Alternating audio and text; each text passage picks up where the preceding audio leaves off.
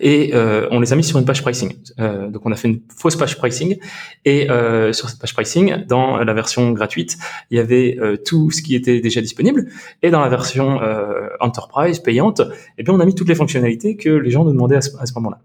Et on a mis un prix et les gens pouvaient souscrire. Donc il y avait un bouton, on, renvoyait sur un timeform, les gens mettaient leur prénom, leur adresse email, leur entreprise, etc. Et dedans on leur demandait bah, quelles sont les fonctionnalités dans cette liste qui vous intéressent le plus. Donc les gens pouvaient cliquer sur une ou plusieurs fonctionnalités, ils remplissaient le formulaire, on recevait l'information, et puis après, on leur disait qu'en fait, bah, rien de tout ça n'était disponible. Euh, donc ça a créé quelques frustrations, mais on expliquait pourquoi et, on l'a l'a pas laissé trop longtemps cette page.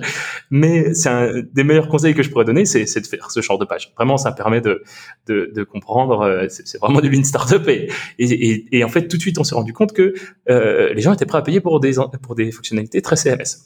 Donc, on s'est dit l'avenir il est sur le CMS.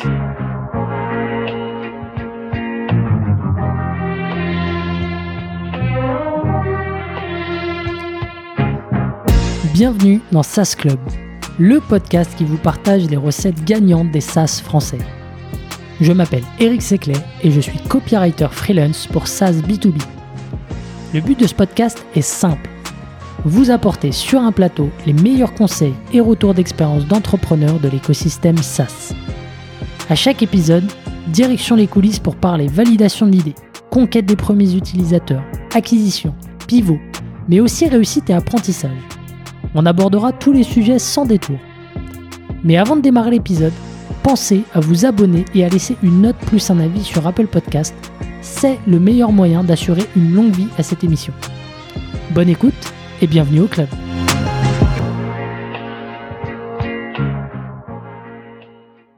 Allez, c'est parti, Pierre. Donc, euh, je suis avec Pierre, le cofondateur de, Strapi.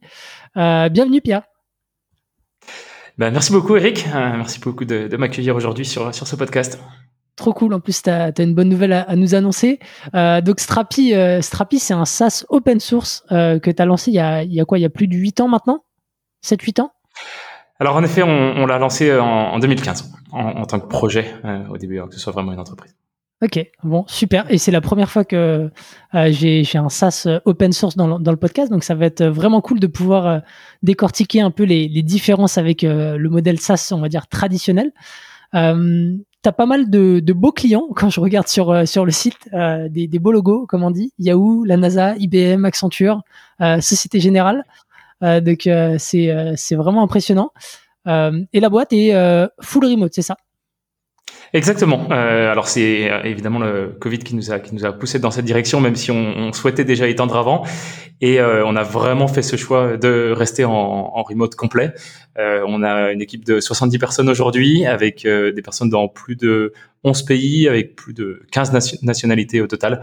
Donc une équipe très internationale dans, dans, le monde entier, avec des personnes aux États-Unis, au Canada, en Zambie, en Afrique du Sud, en Lituanie, en Allemagne, en Ukraine également, évidemment en France, mais aussi en Italie. Voilà. Donc, ok, ok, super. Hâte de voir comment, as, comment vous avez organisé tout ça justement en termes de peut-être de process et, et, euh, et ouais, de, de, de gestion euh, day to day. Euh, bah écoute, je te laisse te présenter avant de, de parler de, de, plus en détail de Strapi et de ce que vous faites. Eh bien, avec grand plaisir. Euh, donc, euh, moi, j'ai commencé mes études par une école de commerce. en, en, à 19 ans, j'étais euh, en alternance et je vendais des maisons et des appartements, donc ça, ça n'avait strictement rien à voir. Mais euh, ce qui était passionnant, c'est qu'on a transformé l'agence immobilière dans laquelle je travaillais en un réseau national d'agents immobiliers qui travaillaient justement tous en, en télétravail en quelque sorte. C'était des indépendants qui travaillaient depuis chez eux, mais sous notre enseigne. Et euh, j'ai été au, cœur de, de, cette transformation, ce qui était absolument passionnant. Et c'est à ce moment-là que je me suis dit, euh, j'ai envie de monter, j'ai envie de monter mon ma boîte. C'est passionnant tout, tout ce qui tout ce qu'on peut faire. Et euh, en même temps, je me disais que le futur était vraiment sur sur le digital. Et c'est pour cette raison que j'ai décidé de continuer mes études dans une de ces écoles du numérique. Euh, donc, j'ai continué mes études à éthique, HETIC, à Paris. Et donc, euh, c'est là que j'ai appris le, euh, le code. Euh, j'ai vraiment appris à développer, mais j'ai aussi un peu fait de, de, web design, de web marketing. Et, euh, et, je m'y suis mis jour et nuit pour moi vraiment ce que je voulais faire, c'était pouvoir coder pour pouvoir créer mes propres produits. Mmh. Et euh, c'était à l'époque de, de, de, de de, Node.js où tout était en train de devenir API, des premiers frameworks front. Euh, donc je suis vraiment arrivé dans le web à ce, moment-là et, je me suis dit mais, mais c'est fantastique tous les outils qu'il y a et je suis vraiment devenu passionné par euh, bah, par le par le par le développement, par le code, cette possibilité de bah, de construire des choses avec euh, quasiment rien si ce n'est du temps. Euh, on peut créer une chose, euh, hop, si, si on veut ben, tout mettre à la poubelle, on, hop, on recommence.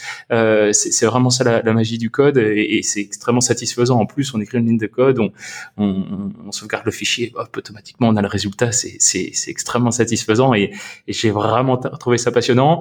Ensuite, j'ai fait un stage chez Checkout.com, hein, qui est mhm. depuis une, devenue une très grosse fintech, mais à l'époque on était 60, c'était en 2014. Et, et donc c'était passionnant. Et, euh, et c'est euh, en notamment en revenant de, de ce stage qu'avec euh, euh Aurélien et Jim, je, je dirai un petit peu plus tout à l'heure, euh, on a décidé de, de créer Strapi. voilà, donc donc c'est un petit peu ça mon mon histoire. Génial, génial. Bah écoute, euh, parlons un petit peu de, de Strapi avant de, bah, faire un zoom sur, la genèse. Euh, Strapi, c'est quoi? Parce que j'en ai pas trop parlé parce que j'ai peur de dire des bêtises. Parce que là, là, je fais un peu du hors-piste. On va parler un peu euh, technique, mais on va essayer de, de faire un peu de pédagogie en même temps. Donc, euh, qu'est-ce que c'est Strapi? À quoi ça sert? Et ça s'adresse à qui? Alors Strapi, c'est un headless CMS, donc CMS pour Content Management System. Content Management System, c'est un type de logiciel qui permet euh, aux entreprises avant tout de gérer leur contenu. Alors euh, quand on, quand quelqu'un va, va, sur un, site internet, on voit du texte, des images, un menu. Eh bien, tout cela, c'est du contenu. Et tout ce contenu, il faut qu'il puisse être administré par euh, l'entreprise qui possède euh, le, le, site. Si on va sur euh, apple.com par exemple, eh bien il faut que l'entreprise Apple puisse euh, changer le menu, changer les, les, les, photos des produits, etc. Donc il lui faut un outil qui est en quelque sorte le back office euh, du site internet et qui va lui permettre de tout réordonner, de changer les phrases, de, de changer les, photos, etc. Donc c'est un type de logiciel qui existe depuis assez longtemps au final, qui a été inventé dans les années 90, puisque euh, l'idée au final d'un CMS, c'est de donner de l'autonomie aux personnes qui sont non techniques. Et donc, il y a une mise à jour à faire sur le site, elles n'ont pas besoin de demander aux, développeurs. Donc, c'est quelque chose qui, qui, est relativement ancien. Ce qui a beaucoup changé au cours des dernières années, c'est que le contenu ne doit plus seulement être affiché sur des sites internet, mais aussi sur des, euh, applications mobiles, potentiellement dans des objets connectés. Euh, on travaille avec une euh, grosse banque américaine qui gère son contenu sur ses distributeurs à billets. Euh, mhm. Donc vraiment, le contenu doit être euh, sur différentes plateformes. Et la deuxième, deuxième chose qui a énormément changé, c'est que la manière de euh, créer un site est complètement différente depuis 2010-2015. Euh, auparavant, euh, un CMS donc dit traditionnel euh, avait deux, deux, grandes parties. La première, c'est le back-office, c'est la, la, partie à laquelle uniquement les éditeurs de contenu vont avoir accès pour gérer le contenu. Et puis, il y a la partie front-end, donc il y a la partie visible du site. Et cette partie front-end, maintenant, elle est vraiment détachée du CMS, puisque les développeurs préfèrent utiliser des technologies beaucoup plus moderne, beaucoup plus rapide. Donc c'est ce qu'on appelle des frameworks front-end. Euh, Pour mhm. en nommer quelques-uns, c'est React, Vue.js, Angular. Et ces frameworks front-end, eh bien, sont maintenant totalement indépendants du CMS, permettent de créer des sites beaucoup plus rapides, euh, beaucoup mieux maintenables également. Et donc, euh, ces frameworks front-end vont requêter auprès d'une API ou de plusieurs API du contenu, de l'information et l'afficher à leur manière. Et donc euh, le CMS euh, dans tout ça, eh bien, il s'est aussi réinventé. Et donc ça a donné naissance à ces headless CMS. On parle de headless CMS dans le sens où il n'y a pas de tête. La tête, c'était vraiment la partie front-end euh, qui mhm. faisait partie du CMS, mais qui maintenant n'en fait plus partie. Et donc, la tête existe toujours, c'est juste qu'elle est, elle est séparée. Et donc, la partie front-end requête l'API euh, du CMS et affiche son contenu à, sa propre manière. Et donc le CMS a toujours un, back-office, donc qui est toujours la partie qui, permet de gérer le contenu, mais au lieu du front-end, eh bien, il y a une API qui va rendre le contenu accessible euh, à n'importe quelle plateforme dans un format très normé, euh, ce qui permet justement de, gérer du contenu sur, n'importe quelle plateforme, y compris ces nouveaux frameworks front-end. Ok, donc ça permet donc d'avoir un peu plus de souplesse en termes de, maintenance, de, développement aussi, et, euh, et, ça permet euh, également d'un un site d'aller beaucoup plus vite, d'être beaucoup plus réactif au moment de la navigation aussi. Exactement. Alors il y a, un vrai sujet autour de la performance, hein, donc ça permet de créer des, web expériences qui sont beaucoup plus rapides. Et puis aussi, voilà, au niveau de la maintenance, de la flexibilité, euh, on est vraiment sur des projets très sur mesure. Il y a systématiquement des, euh, développeurs qui sont euh, qui, qui, qui, construisent euh, ce front-end qui est très sur mesure. Nous, on s'adresse pas à, à, une toute petite entreprise qui va euh, prendre une solution euh, clé en main pour son site. On va vraiment s'adresser à des entreprises de taille beaucoup plus conséquente, euh, ou en tout cas des, des entreprises qui ont une ADN très très techno, puisque systématiquement, encore une fois, quand on parle de headless, la, la, la tête, elle est quasiment toujours faite par des développeurs. Ouais, c'est ça, parce que l'utile, enfin, on va dire, la, partie euh, visible de l'iceberg, euh, c'est ce qu'on voit, c'est le site. Euh, mais derrière, l'utilisateur final, c'est un dev. Là où sur des CMS un, peu plus traditionnels, ça peut être l'employé, je dirais, lambda, non dev, peut-être au marketing ou autre. C'est ça? Alors, on garde quand même ces deux différents personas qui sont les développeurs lors de la mise en place du projet. C'est-à-dire que une entreprise décide de euh, refaire son site, par exemple, ou, d'en faire un nouveau sur un sous-domaine, hein, ou, hmm. voilà, un nouveau projet. Alors dans ce cas-là, euh, l'entreprise va faire appel justement aux développeurs, alors avec notamment des designers aussi qui vont euh, bah, faire toute la, la, partie visuelle, des product managers qui, qui vont coordonner tout cela, euh, potentiellement externaliser ça à une, une, agence digitale. Mais dans tous les cas, c'est vraiment à ce moment-là que les développeurs sont extrêmement importants. Ils vont euh, construire le front, ils vont configurer le CMS en fonction, ils vont connecter les deux. Et à partir du moment où tout est mis en place, eh bien, euh, les développeurs vont donner accès au CMS aux personnes non techniques, qui sont typiquement euh, dans l'équipe marketing. Et à partir de ce moment-là, eh bien, les équipes marketing vont pouvoir mettre, mettre à jour le site en toute autonomie. Donc on a toujours ces deux personas. Donc en fait, en euh, termes de d'usage du produit, pardon, je te coupe, mais donc ça doit être euh, euh, user friendly pour les devs, mais aussi derrière pour les marketeurs. Donc c'est deux populations différentes. Exactement. Euh, et on a d'ailleurs trois piliers dans notre stratégie qui sont Create, Connect et Collaborate. Euh, create, c'est vraiment tout ce qui est autour de la développeur euh, expérience. Euh, Connect, c'est autour de l'écosystème de, de, de, plugins, d'intégration, de solution partner, de technology partner. On, on, va en parler un petit peu plus tard euh, via la marketplace. Et le troisième pilier, c'est Collaborate. Et c'est justement l'expérience d'édition à destination des personnes non techniques pour leur permettre de vraiment comprendre facilement euh, et, de mettre à jour facilement le site ou l'application et de collaborer. Euh, on, voit de plus en plus de nos clients qui invitent des centaines euh, d'éditeurs au sein du CMS. Et donc, comment est-ce qu'on leur fournit une expérience d'édition qui est excellente à, grande échelle avec énormément de personnes qui ont accès au CMS. Ok, ok, ok, super clair. Et en termes de, bah, use case, tu vois, tout à l'heure, tu as parlé de la banque qui tu utilisais pour mettre à jour euh, c'est les systèmes sur, euh, sur ces distributeurs. Euh, enfin, là, tu as parlé aussi de, de sites web. C'est quoi un peu les différents use cases, ceux qui sont les, les plus présents pour vous? Alors, la majorité des use cases, ça reste des sites. Euh, mhm. c'est vraiment une réalité et c'est très bien. Euh, on va dire que 25% des use cases, ce sont des sites corporate. Ça va être le, le point com d'une entreprise.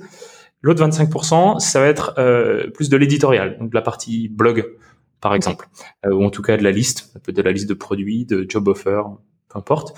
Et donc les deux combinés, et c'est souvent le cas que en fait une entreprise va faire les, les deux en même temps. Voilà, ça représente tout de suite 50% de nos cas d'usage. On a 25% en e-commerce. Ça ne veut pas dire qu'on supporte des fonctionnalités e-commerce, mais euh, souvent une entreprise euh, e-commerce va gérer tous ses produits, son système d'envoi, de taxes, de paiement, etc. dans un euh, CMS e-commerce dédié. Mais par exemple sur la homepage, ben, il y a un menu, euh, il faut faire un petit peu de merchandising, il y a des testimonials, il y a, plein de contenu qui n'est pas directement lié au produit. Et alors l'entreprise va combiner un CMS purement contenu à un CMS e-commerce. Donc ça c'est 25% de nos, cas d'usage. On a 10% sur le mobile. Euh, puisque bah, il faut gérer aussi du contenu, du contenu sur euh, sur mobile. Et quand je parle mobile, je parle vraiment pas de pas seulement de responsive design, mais vraiment de d'application mobile. Oui, ça fait totalement sens de, de requêter une API depuis une application mobile. Et euh, après, voilà, on a des cas d'usage un petit peu plus euh, surprenants, on va dire, euh, comme la gestion de contenu euh, sur des distributeurs habillés, euh, sur des panneaux publicitaires, dans des avions. voilà, donc on, on, on, a plein de cas d'usage assez intéressants. La majorité de, de, nos use cases restant quand même le, les, les, sites. Ok, ok, super clair. Euh, bah top. Bah écoute, euh, parlons de, de, la genèse. Tout à l'heure, tu disais que euh, l'idée t'était venue euh, avec avec ton associé quand tu étais chez Checkout, c'est ça? Alors, juste après, donc on, est on est trois cofondateurs. Euh, donc j'ai cofondé Strapi avec Aurélien et Jim. On était justement dans la même promo à Ethic. C'est là qu'on s'est connus. Et voilà, ce truc c'était après après la, la, la, période de mon stage chez Checkout. Et en fait, euh, tous les trois, on, on, travaillait en tant que freelance euh, en parallèle de nos études pour, pour faire un peu d'argent, tout simplement. Mmh. Et donc, euh, dans ce contexte, on a construit énormément euh, de sites, euh, notamment en utilisant des CMS traditionnels qui étaient très bien pour des sites traditionnels.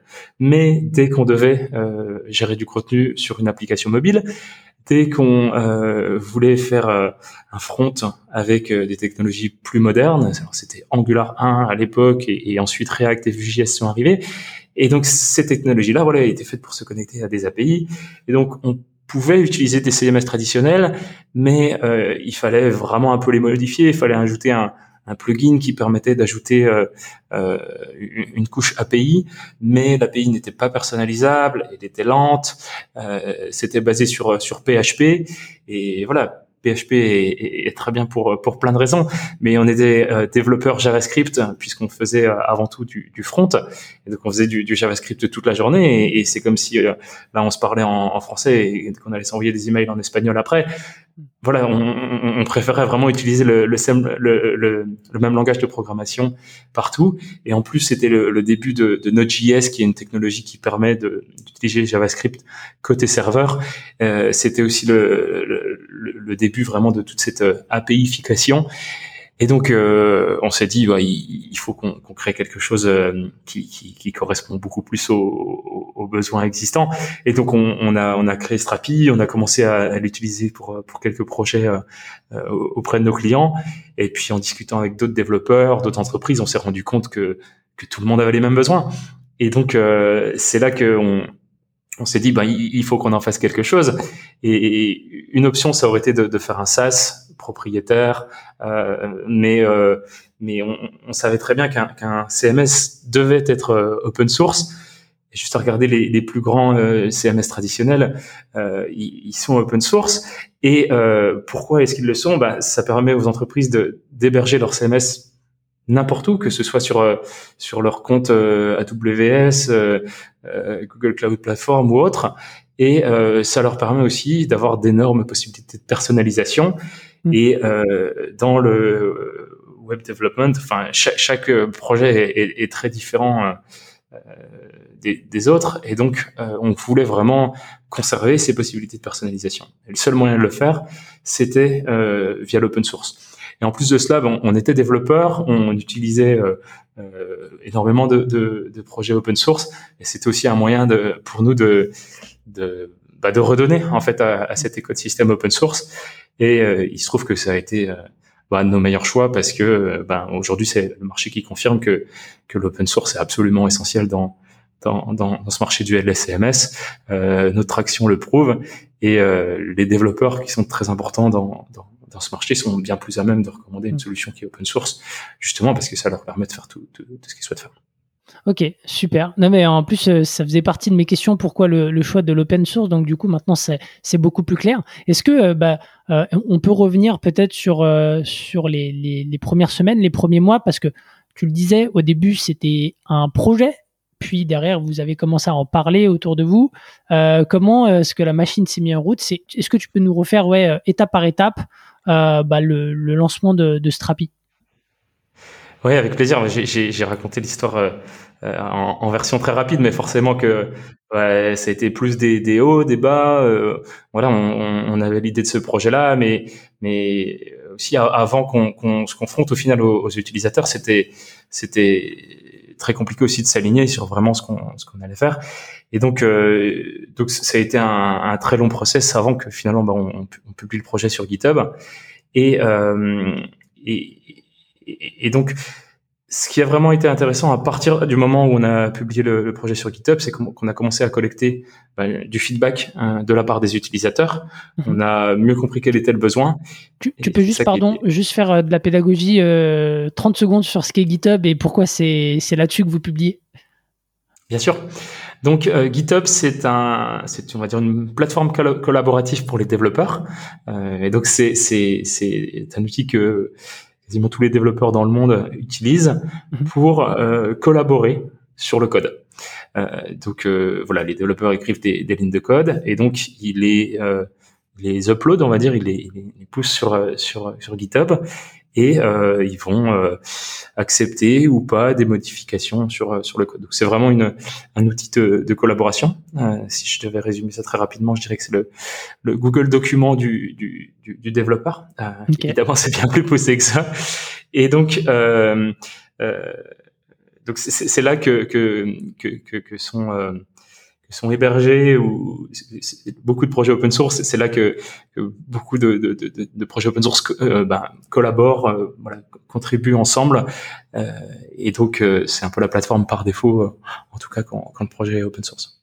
Ok, donc vous faites la première publication dessus au bout de combien de temps? Hum, Ça faisait plus d'un an déjà. Euh, ça faisait au moins 18 mois qu'on avait eu l'idée, qu'on avait commencé à travailler un peu dessus. Il y a eu beaucoup de différentes itérations. Euh, au début, Strapi, c'était alors c'était déjà un CMS, mais on a voulu euh, faire WordPress en, Node.js, ce qui n'apportait rien si c'était un changement de, langage de programmation. Et euh, c'est de fil en aiguille, en, en voyant l'évolution euh, justement de la manière de créer euh, la partie front avec l'arrivée de ce framework front-end qu'on a décidé d'apporter le, côté plus API. Euh, et euh, à partir de, de moment-là, ça a quand même bien canalisé la vision. Et ça, on, l'a eu en, en octobre 2014. Donc ça faisait déjà six mois en fait qu'on avait un peu travaillé sur le sur le projet. Mm-hmm. Et et après euh, on a voilà à partir de ce moment-là ça a canalisé un peu euh, la vision et, et, on a avancé on a commencé à créer euh, plusieurs versions euh, parce que des fois on crée quelque chose on recommençait on recréait. Et puis à un moment on s'est dit si on veut si on veut lancer quelque chose il faut faut faut, faut qu'on se concentre sur, sur sur une version et qu'on sorte et qu'on sorte et que, que, que des utilisateurs l'utilisent. Ok. Ok donc là il y a cette première publication qui permet à des gens, enfin, euh, qui vous permet d'avoir du, feedback.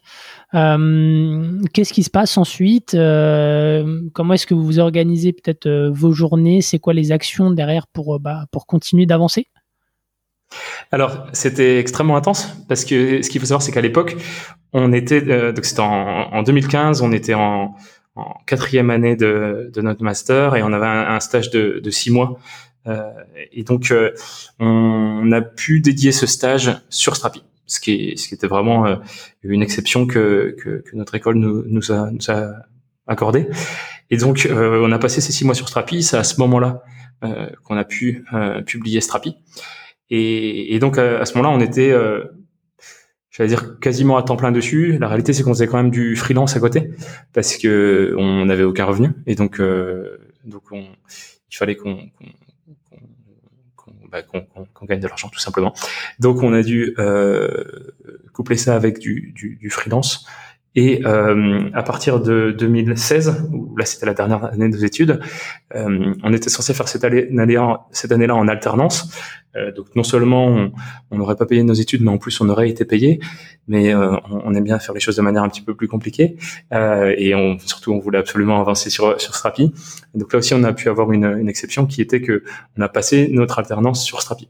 Mais évidemment, Strapi il, ne, ne, ne, faisait aucun revenu. Et donc le, matin, on était en cours. L'après-midi, on travaillait sur Strapi. Et le soir, jusqu'à une ou deux heures du matin, on faisait du freelance. C'était extrêmement intense. Ouais, c'était c'était extrêmement intense et, et c'est quand même ça qui nous a permis voilà de de, de maintenir euh, de maintenir euh, Strapi, euh, de, de, de, continuer d'améliorer le, le, produit, de continuer de faire grossir la base d'utilisateurs pour que euh, mi 2016 voilà, l'entendait sur la fin de nos études. On a pu passer un peu plus à, enfin, on était à quasi temps plein. Encore une fois, il y avait toujours du, du freelance. Début 2017, on, on, on s'est un peu noyé dans des projets freelance euh, où on se disait, ben, on, on utilisait Strapi pour la plupart de ces de ces projets freelance. Mhm. donc on, on, se disait ça va vraiment nous permettre d'améliorer le produit en, en ayant du revenu.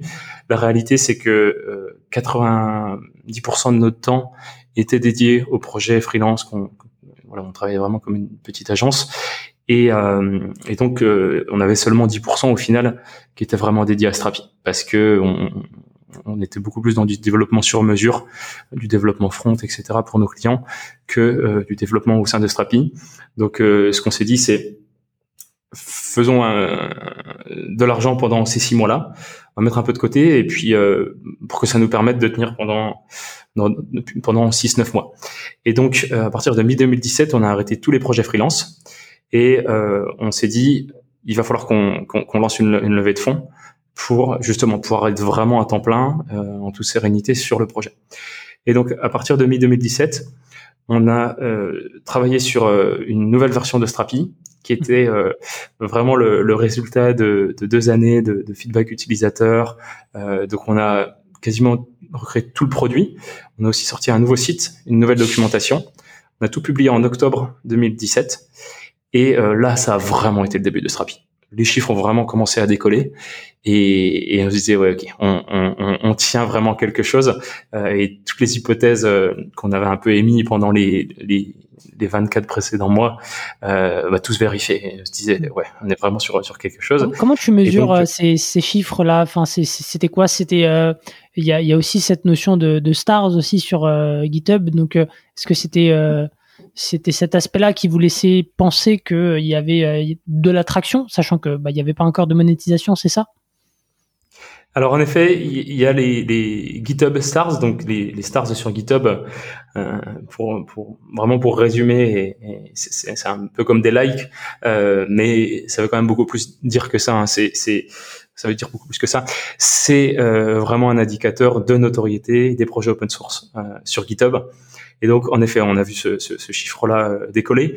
Le nombre de téléchargements aussi est un indicateur très important pour, euh, pour un projet open source. Après, on peut aussi mesurer le nombre de d'issues, de pull requests. Donc là, on est vraiment sur des, des, contributions, des personnes qui posent des questions, des personnes qui mmh. contribuent au code source du produit. Et euh, une autre chose, une métrique qui est très importante, c'est l'usage. Au final, combien de personnes créent des projets, utilisent, des, utilisent Trapi. Et euh, même si euh, un projet open source comme Strapi n'est pas un SaaS, ou en tout cas pas encore, on y reviendra après, euh, eh bien, on, a quand même mis un système d'analytics. Euh, c'est très commun maintenant dans les projets open source, souvent ça s'appelle la télémétrie, mhm. et euh, ça permet d'avoir de l'information anonyme sur l'usage. Donc nous, ça nous permettait euh, de savoir au final combien de projets Strapi était utilisé, donc des nouveaux projets ou des projets qui étaient réutilisés. Et donc c'est cette métrique-là euh, qui était et qui est toujours euh, notre métrique principale et qui nous permet de voir si ben, Strapi est, de plus en plus utilisé. Et au final, c'est notre métrique phare. pour certaines boîtes, ce serait le, le nombre de, euh, weekly ou monthly active users. Mais voilà, l'important c'est d'avoir une KPI qu'on suit tout le temps, tout le temps, tout le temps, tout le temps. Et euh, voilà, même si Therapy est open source, on a pu avoir ces chiffres-là euh, très rapidement. Et c'est ça qui nous a permis de, de, de prouver à nous-mêmes et plus tard aux investisseurs qu'il y avait une, une grosse traction sur Strapi. Ouais, parce qu'il y a un vrai sujet sur euh, les levées de fonds euh, open, open source. Tu me disais que c'était très difficile parce que effectivement, c'est des logiciels qui pendant très longtemps sont gratuits. Il y a une communauté autour, mais euh, c'est quoi du coup et, et, et, qu'il y a aussi une différence aussi de vision avec avec les US. Du coup, comment est-ce que ça s'est passé cette levée de fonds? C'est quoi un peu ton retour d'expérience là-dessus pour une boîte en open source? Alors en effet, notre première levée de fonds, donc on a commencé en en novembre-décembre 2017 euh, et qu'on est finalement terminé en juin 2018, euh, le 25 juin 2018. ça est resté ancré. voilà, ça marque. Euh, donc c'était notre première levée de fonds. C'était une levée qui, qui était euh, extrêmement difficile et qui a failli coûter la, la, la fin de, de Strapi. Euh, ce serait peut-être quand même accroché d'une autre manière, quitte à repasser au freelance, mais, mais vraiment c'était une levée qui, qui, était très difficile. Euh, donc le, le, le, modèle open source euh, veut déjà bah, qu'on qu crée déjà une communauté, euh, et, et, donc pour créer cette communauté, en général il y a, il y a zéro zéro revenu. et, le but, c'est vraiment de, de, de, fédérer et de prouver qu'on peut déjà créer cette, cette communauté d'utilisateurs. Et bien plus tard, les fonctionnalités payantes arrivent. Donc, c'est assez propre au, au modèle au modèle open source. C'est un élément qu'on peut peut-être retrouver parfois dans du B2C. Mhm. Et donc, euh, on, donc, en effet, quand on a lancé notre première levée de fonds, on avait zéro revenu, clairement. Et euh, euh, c'était aussi notre première levée de fonds. Donc, euh, on, on, était, on était, on était très débutant dans la levée de fonds, même si mm considère qu'on a encore plein de choses à apprendre maintenant. Euh, on n'avait aucun réseau euh, quasiment dans l'écosystème, euh, donc ça aussi c'est très difficile sur un sur un premier tour. Et, euh, et on parlait d'open source en France, et en effet l'écosystème français était était je, je, je, parle au passé parce que j'espère que, que ça a changé depuis, mais je sais que ça a changé. Il y a vraiment des, des, des, des belles histoires euh, depuis, euh, avec des, des, levées françaises, notamment sur l'open source.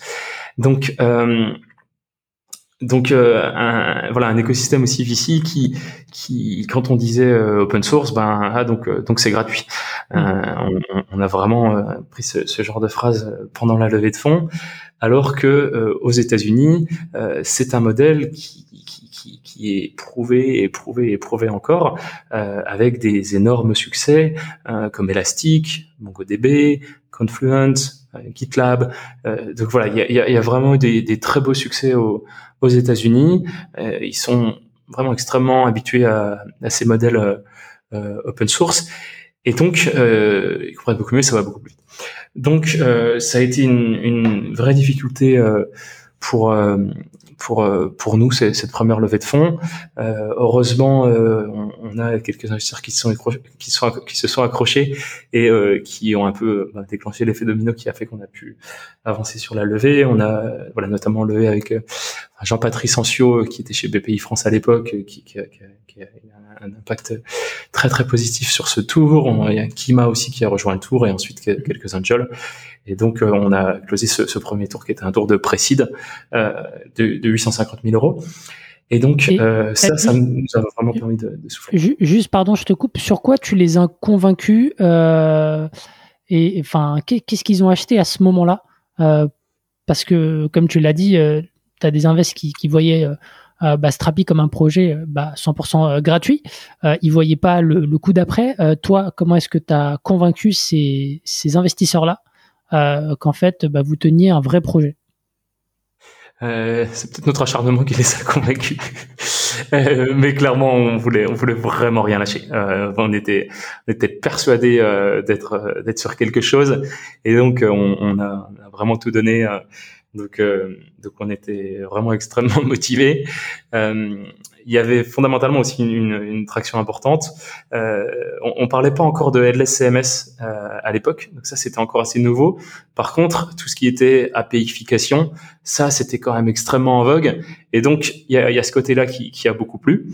Et donc donc c'est ça qui qui, qui, a, qui, a, qui, a, qui a beaucoup pesé dans la balance. Ok, ok. Et, euh, et c'est fou parce que au final, euh, quand on regarde tes investisseurs sur les tours successifs, tu as quand même des investisseurs que beaucoup de boîtes pourraient envier. Euh, et en même temps, ça a été difficile. D'ailleurs, tu as une annonce, enfin, vous avez fait un, un nouveau tour là qui va être annoncé prochainement. Exactement. Donc les, les, les, tours suivants étaient très différents. Alors ce qui s'est passé déjà juste après notre tour de précide, on s'est on s'est on s'est posé, euh, on, s'est vraiment dit euh, ok, euh, on, on, va bien clarifier un petit peu euh, ce qu'on fait hein, par rapport à, tout ce qu'on a pu apprendre via les discussions euh, dans, dans, avec les, les, potentiels investisseurs sur ce tour. Et donc à l'époque, la manière avec laquelle on pitchait Strapi, c'est que c'était à moitié un CMS, à moitié un framework d'API. C'est-à-dire que euh, on avait créé Strapi à la fois en effet pour gérer du contenu, mais aussi pour créer des API très facilement. D'ailleurs, le nom vient de Bootstrap Your API, euh, mhm. Your API, on va plutôt dire. Euh, donc vraiment, il y a cet ADN très très framework, très API. Euh, qui, qui, qui, était en effet, en effet une des forces de Strapi, euh, mais qui du coup est un vrai problème dans notre discours parce qu'on on, on se considérait comme un content management framework un peu entre deux catégories Et euh, notre discours n'était pas très clair. C'est aussi ça qui, a, failli nous, coûter notre première levée. Mhm. Et en fait, même auprès de nos utilisateurs, bah, c'était pas tout à fait clair. Et dans notre roadmap, un coup on naviguait entre des fonctionnalités CMS, un coup entre des fonctionnalités euh, framework d'API. Donc c'était assez compliqué. Donc ce qu'on a fait à ce moment-là, c'est qu'on s'est vraiment posé. On a euh, regardé toutes les fonctionnalités que nos utilisateurs nous demandaient et euh, on les a mis sur une page pricing. Euh, donc on a fait une fausse page pricing et euh, sur cette page pricing, dans la version gratuite, il y avait euh, tout ce qui était déjà disponible et dans la version euh, enterprise payante, eh bien on a mis toutes les fonctionnalités que les gens nous demandaient à ce, moment-là. Et on a mis un prix et les gens pouvaient souscrire. Donc il y avait un bouton, on, renvoyait sur un timeform, les gens mettaient leur prénom, leur adresse email, leur entreprise, etc. Et dedans, on leur demandait bah, quelles sont les fonctionnalités dans cette liste qui vous intéressent le plus? Donc les gens pouvaient cliquer sur une ou plusieurs fonctionnalités, ils remplissaient le formulaire, on recevait l'information, et puis après, on leur disait qu'en fait, bah, rien de tout ça n'était disponible. Euh, donc ça a créé quelques frustrations, mais on expliquait pourquoi et, et, on l'a l'a pas laissé trop longtemps cette page. Mais c'est un des meilleurs conseils que je pourrais donner, c'est de faire ce genre de page. Vraiment, ça permet de de, de comprendre. Euh, c'est vraiment du lean startup et, et, et, en fait, tout de suite, on s'est rendu compte que euh, les gens étaient prêts à payer pour des pour des fonctionnalités très CMS. Donc, on s'est dit, l'avenir, il est sur le CMS. Et euh, justement, la, la, le headless CMS était vraiment en train de, de devenir quelque chose à l'époque. Et, et, et, donc, euh, on s'est dit, OK, on, on, va voilà bien catégoriser Strapi. Euh, c'est pas la peine qu'on réinvente une catégorie, alors qu'il bah, y a déjà l'immense marché du CMS qui, qui, a à conquérir avec cette vague du headless CMS qu'on peut surfer. Donc, euh, donc on, ça, ça a été vraiment quelque chose qui a aidé. Et ensuite, euh, bah, tout s'est accéléré. Donc ce choix-là, on l'a fait fin 2018, donc juste dans la foulée de, de, du closing de notre précide. Et début 2020, là, notre action commençait vraiment, vraiment à prendre. On commençait à avoir beaucoup de beaux logos. Euh, tout se passait très bien. On avait fait nos premiers recrutements. Euh, les choses s'accéléraient. Et euh, on commençait à avoir pas mal d'inbound, euh, malgré le fait qu'on n'avait même pas annoncé notre premier tour. Et donc, on commençait à avoir pas mal d'inbound de la part de, de, différents investisseurs. Et on, on a fait donc, euh, on a lancé notre, notre tour de seed euh, en, en, gardant bien le, le, nom seed. On avait un peu renommé initialement, c'était un seed, notre pré-seed, mais euh, on, on, a rebrandé un petit peu pour, pour te faire un gros seed qu'une petite série A. Et, euh, et, aussi parce qu'on faisait pas de revenus, donc on voulait mieux dire que c'était un seed. Et euh, cette levée-là, on l'a, on l'a vraiment parfaitement préparée. Euh, on a passé euh, deux mois à la préparer, à vraiment définir bien, bien, bien le, discours. Et euh, en même temps, on se disait, enfin, on la prépare, mais en même temps, on, on y va un peu pour prendre la température. On avait encore, euh, enfin, quasiment tout le cash de notre de notre tour qu'on avait fait l'année d'avant. Mm. Donc, euh, on a on a vraiment bien préparé ça et on a fait attendre, fait attendre, fait attendre, fait attendre les investisseurs.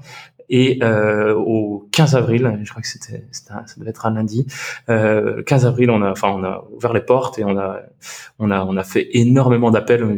J'enchaînais quasiment 10 appels par jour avec des investisseurs mmh. et euh, on s'est dit on va vraiment tout, tout compresser. Et moi, je me suis lancé dans cette levée aussi avec un peu une revanche sur la première levée où on avait dit oh c'est open source c'est gratuit euh, là enfin on était vraiment sur quelque chose on le savait et, et vraiment il y avait cette volonté de non, on, on, va vraiment faire quelque chose de beau et donc, euh, vraiment, ça a été une levée super intense, super compressée, ce qui nous a permis de faire un énorme momentum. Euh, au bout de deux semaines et demie, on a eu une première term sheet mhm. et euh, j'ai dit à tous les autres investisseurs, euh, euh, vous avez deux semaines pour nous donner votre term sheet. Et donc, ça s'est vraiment euh, agité dans l'écosystème et donc tout le monde a, a, a, accéléré pour pour pour nous, pour nous faire des offres. Et euh, bah, deux semaines après, on avait reçu euh, euh, toutes les term sheets. On devait avoir cinq term sheets sur la table, plus euh, ce qui est un luxe. ce qui est un énorme luxe et qui n'avait rien à voir avec ce qui s'était passé l'année précédente. Et, et donc, on, voilà, on a eu des, des, des très belles term sheets et euh, notamment euh, Axel avec l'équipe aux États-Unis qui, qui, qui du coup a voulu se positionner. Et donc, on a closé ce tour-là avec Axel et euh, Stride VC. Mhm. Euh, le, le, fonds était créé par Fred Destin. Euh, et à l'époque, c'était Pia Diribrand qui avait investi. Et donc, euh, on, on, a closé ce, ce tour-là. Euh, donc, on était, on était ravis un an après le, le premier tour. Et Index euh, qui avait préféré passer euh, pendant ce tour euh, parce que Strapi était un peu early, qu'on faisait pas encore de revenus. Et bien six mois après, finalement, ils sont vraiment intéressés voilà à la Jamstack et, et on avait quand même eu des, des super discussions. On était resté en contact entre temps et donc ils ont voulu préempter notre notre série A. donc c'était en, en janvier 2020 et, euh, et c'était euh, juste euh, un moment où j'étais à San Francisco, donc j'ai rencontré l'équipe là-bas. Ça s'est fait en, en, cinq jours. Euh, enfin, j'ai rencontré deux personnes de l'équipe là-bas. J'avais déjà rencontré l'équipe de Londres. après, on a eu un, un, une réunion avec avec toute toute leur équipe et j'avais la réponse dans la foulée et donc on était en superposition pour pour négocier notre série A puisque on cherchait pas du tout à lever donc on a mmh. levé une, une super série A et euh, qu'on a closé dans le début du confinement. Donc euh, ouais, bon timing. C'était assez, euh, ouais, vraiment le, le, timing était, était incroyable et, et, et donc vraiment quand ça a confiné, c'était pas encore closé. Mm. On entendait partout que les term sheets, euh, euh, enfin que, que les fonds d'investissement retiraient leurs term sheets. C'était une période très très stressante, mais on a on a closé notre série A, c'était le 7 avril 2020. J'ai un problème avec les dates. Et donc, euh, et donc, euh, donc voilà, ça nous a permis, bah, voilà, de, de se lancer dans, dans, dans cette période euh, très étrange du Covid avec avec vraiment euh, beaucoup de moyens. Euh, ça nous a permis de, de bien faire grandir l'équipe mmh. jusqu'à aujourd'hui 70%. Euh, et donc, en effet, on a, on a une annonce à faire demain. donc, on, on va annoncer notre série B. donc, on a levé 31 millions pour notre série B avec CRV, donc qui est un, un, autre excellent fonds mmh. américain qui investit notamment chez Vercel, qui est une solution pour d'hébergement euh, front-end pour les développeurs, euh, qui est une excellente solution dans notre écosystème. Et ils ont également investi chez Mailisearch, euh, qu'on connaît très bien, qui est un moteur de recherche euh, français et, également open source. Donc, donc une équipe qu'on connaît très bien aussi et qui a un, un, beau projet français open source à suivre. Génial. Et c'est quoi du coup les bah, félicitations du coup pour pour ce nouveau tour? Parce que c'est quand même important pour toi comme vous commencez la, la monétisation, on va, on va revenir euh, là-dessus. Euh, c'est quoi les différences que tu as pu observer euh, série A, série B sur un projet open source? Tu vois, en termes de... Euh, ouais, c'était quoi un peu les, les sujets d'attention? Est-ce qu'il y a eu euh, des, différences selon les tours?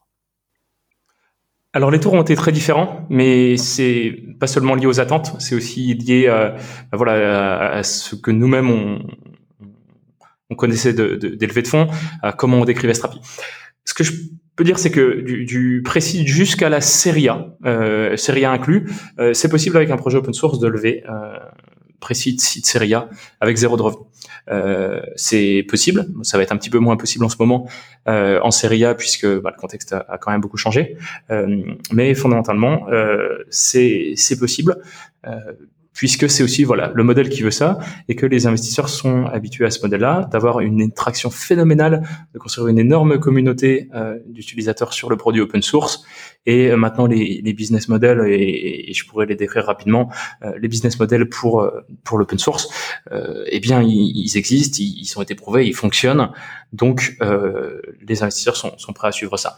Maintenant en série B pour, pour, pour, bien comprendre juste avant de te laisser parler de la, la série B est-ce qu'il y a des métriques en termes de bah, de, de, traction de communauté euh, qui sont euh, qui sont bah, un peu la norme, hein, tu sais, comme les 10 cas de MRR pour le pour faire pour faire ton ton, ton seed en SaaS. Enfin, est-ce que est-ce qu'il y a des il y a des métriques de ce type-là qui circulent? Alors, c'est très différent euh, d'une d'une startup à l'autre. Alors, les, les, on va être sur les mêmes métriques, mais après on va avoir beaucoup moins cette notion de cap.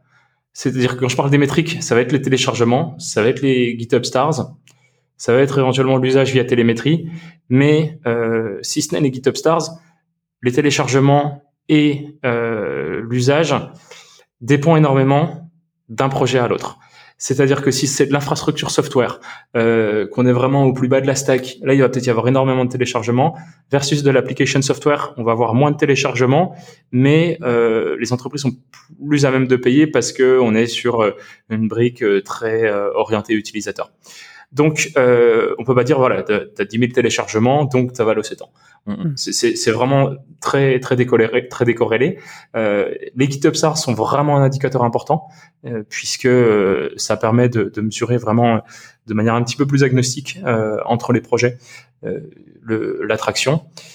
Et donc au final, c'est quasiment plus le, le, taux de croissance qui va qui va compter. Ok. Et en série B, du coup, c'est d'autres métriques, c'est d'autres d'autres sujets que, que les invests regardent sur ces projets-là? Oui, en série B, il, il, faut, euh, il faut, il faut avoir fait du revenu, clairement. Euh, c'est alors quelques quelques startups basées sur des projets open source ont levé de très belles séries B. Euh, avec euh, zéro de revenu. Je pense à, Airbyte qui a levé 150 millions à 1,5 milliard de valo en faisant zéro de revenu. On parlait euh, d'infinite multiple. Euh, maintenant, euh, c'était clairement, enfin, si voilà, lié à la folie de, de 2021. Mm. Et, et, et, donc maintenant, enfin voilà, il va falloir faire du revenu, enfin, vu que le marché a beaucoup changé, pour atteindre de manière effective ces, ces valorisations.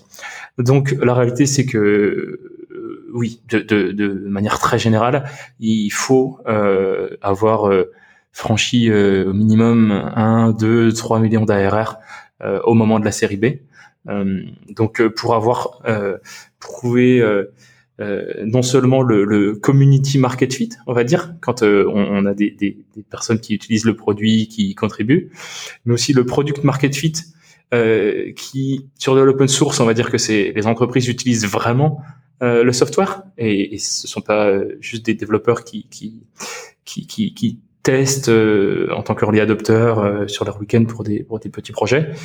donc community market fit, product market fit et ce qu'il faut pour la série B en plus c'est le value market fit on va dire. Donc c'est cette possibilité à convertir euh, ben, une partie de la communauté sur euh, une base de, de, clients qui payent et donc euh, qui, qui bah voilà, tout simplement qui, génère du revenu euh, comme euh, comme tout business. Ok, super, super clair. On a, euh, on a fait une petite aparté sur, sur la levée mais d'habitude, je, je fais pas autant de focus, mais je pense que sur des projets open source où là, les critères sont, sont différents, c'était important de, bah, de, ouais, de, de, décortiquer un peu ça. Peut-être revenons justement au sujet que tu as, évoqué en, dernier, hein, la communauté. donc, sur les cinq premières années de la boîte, tu avais surtout un enjeu d'usage avec l'acquisition euh, de dev, euh, mais aussi la construction d'une communauté. Est-ce que tu peux juste nous redire, bah, c'est quoi, enfin, pourquoi c'est vital de construire une communauté en open source et comment est-ce que vous y êtes pris? Est-ce qu'il y a des stratégies que vous avez appliquées pour construire cette communauté? Alors la communauté, c'est quasiment la définition même de, de l'open source. Alors quand on parle d'open source, c'est voilà du software qui peut être euh, le, le, le, code source est accessible, qui peut être modifié, euh, qui peut être copié. Et, et en fait, euh, souvent, quand on parle d'open source, ben, on parle d'une communauté de contributeurs, euh, donc des personnes qui vont forcément utiliser euh, le software, euh, qui vont aussi y contribuer, euh, en particulier avec des contributions en termes de, de modification du code source pour enlever des bugs, pour rajouter des fonctionnalités. Et donc, bah, tout ça, ça crée une communauté. C'est, enfin, voilà, la définition d'une communauté, c'est un groupe de personnes qui, qui partagent des, des centres d'intérêt communs. Euh, et, et, donc, euh, euh, tout de suite, il y a, y a, cet effet communautaire où, bah, des personnes euh, viennent voir le projet, ils, ils font des modifications et, et, et ça crée un, un, lien très fort entre ces personnes. Donc, c'est vraiment dans, dans, au cœur de, de tout projet euh, open source euh, qui est un minimum actif. Mhm. Et donc, euh, c'est vraiment important parce que bah, c'est ça que la, la magie de l'open source, c'est qu'on on va avoir des contributions non seulement euh, des personnes de, de, de, la, de la de l'équipe qui font partie de l'entreprise, quand il y a une entreprise qui est sponsor important d'un projet open source comme c'est le cas pour nous. Euh, et donc, bah, c'est des personnes qui vont contribuer, qui vont apporter des nouvelles idées, qui vont résoudre des bugs, qui vont ajouter des fonctionnalités. Et ça, euh, ça crée vraiment un cercle vertueux qui est absolument exceptionnel, puisque euh, on, on, on, fabrique un projet qui avance beaucoup plus vite qu'on qu le fait avancer, puisqu'il y a des contributions externes. Et en fait, quand on parle de, de contributeurs et de communautés, il y a vraiment différents cercles. Il y a évidemment les contributions au code source, mais ce sont aussi des personnes qui vont énormément recommander Strapi, qui vont écrire du contenu sur Strapi, qui vont répondre aux autres utilisateurs sur nos outils, sur des forums comme Stack Overflow. Et donc, c'est vraiment cette communauté-là qui euh, va euh, vraiment faire que euh, on n'est pas juste un, logiciel, mais qu'on crée vraiment quelque chose de, vivant qui va être énormément recommandé, qui va faire que quand un utilisateur arrive, bah, il va trouver les réponses à ses questions, et, c'est ça toute la puissance d'une communauté. Hmm. Et, comment tu gères la relation, je dirais, avec cette communauté? Vous avez mis en place des outils justement pour faciliter la communication, ou tout se passe via le, enfin, les interactions sur le code. Enfin, et ouais, est-ce que tu peux euh, euh, rentrer peut-être un petit peu dans, dans, le détail dessus, nous dire comment ça se passe? Bien sûr. Euh, alors c'est avant tout de l'intuition. Hein, je pense qu'il faut chaque projet est différent et, et, et en général les, les intuitions sont, sont, sont, très bonnes. Euh, donc dans un projet open source comme Strapi, avant tout ça commence sur GitHub. Euh, donc il s'agit de répondre aux, aux issues. donc une issue c'est c'est on va dire un, un post sur GitHub où, où, les personnes vont en général dire que, que quelque chose fonctionne mal. Euh, mhm. c'est pour ça que ça s'appelle des issues. Euh, donc c'est euh, ben, s'intéresser à l'issue, éventuellement essayer de reproduire le problème, essayer de comprendre, répondre à la personne, pour vraiment créer, créer cette activité-là et, et idéalement ben, dépanner la personne et que son, son souci soit résolu. Euh, c'est aussi euh, revoir les pull requests qui sont euh, qui sont faites par la par la communauté. Euh, nous très tôt, on a aussi créé un, un, un Slack euh, communautaire qu'on a depuis passé sur sur Discord. Mhm. Euh, donc ça, ça permet vraiment d'avoir un peu de l'interaction en temps réel. Ça donne quand même quelque chose de plus humain d'avoir ce côté plus temps réel. On peut mettre des petites réactions. donc ça, c'est c'est assez sympa. Et donc ça, on va dire que c'est le côté un petit peu euh, réactif, dans le sens où on a des, des, demandes entrantes, on va y répondre. Et après, si on veut vraiment accélérer les choses et, mettre cette communauté en route, eh bien, euh, c'est euh, énormément communiquer sur euh, sur la vision. Euh, typiquement, bah, tous les mois, faire une update. Ben voilà, en ce moment, c'est ça les priorités. Euh, enfin, idéalement même, on, on, vient de release ça, ça, ça ce mois-ci génial. Et la priorité sur le mois prochain, c'est ça. Et euh, ça permet justement de synchroniser avec la communauté, avec les principaux contributeurs, et éventuellement de, bah, de dispatcher un petit peu euh, certaines démissions. Euh, C'est-à-dire que bah, des contributeurs actifs, ben, euh, ça va avoir un peu un comité de, de contributeurs et, et, dire, et que quelqu'un dise, bah, moi je vais m'occuper de ça, moi je vais m'occuper de ça. Euh, donc ça permet de, vraiment de, de, de mettre en route cette communauté et d'accélérer les contributions. Euh, c'est, on a aussi nous créé un programme qui s'appelle Write for the Community, euh, mhm. qui permet euh, vraiment de, on a une très grosse stratégie marketing, euh, content marketing, pardon. Et donc, euh, on a énormément de personnes de la communauté qui écrivent du contenu, des articles. Parfois, ce sont des vidéos. Et tout ce contenu-là, eh bien, il, il, contribue énormément à rendre Strapi de plus en plus, de plus en plus connu. Et puis on a aussi une conférence euh, tous les ans qui s'appelle StrapiConf, qui est vraiment un moment avec la communauté euh, où euh, ben, on, on, on, présente euh, des nouveautés, où des membres de la communauté ben, présentent ce qu'ils qu'ils font avec Strapi. voilà, donc c'est ce sont toutes ces actions là qui font que ben, il y, a, y, a, vraiment quelque chose de, de vivant. Je crois que c'est mm. vraiment le mot.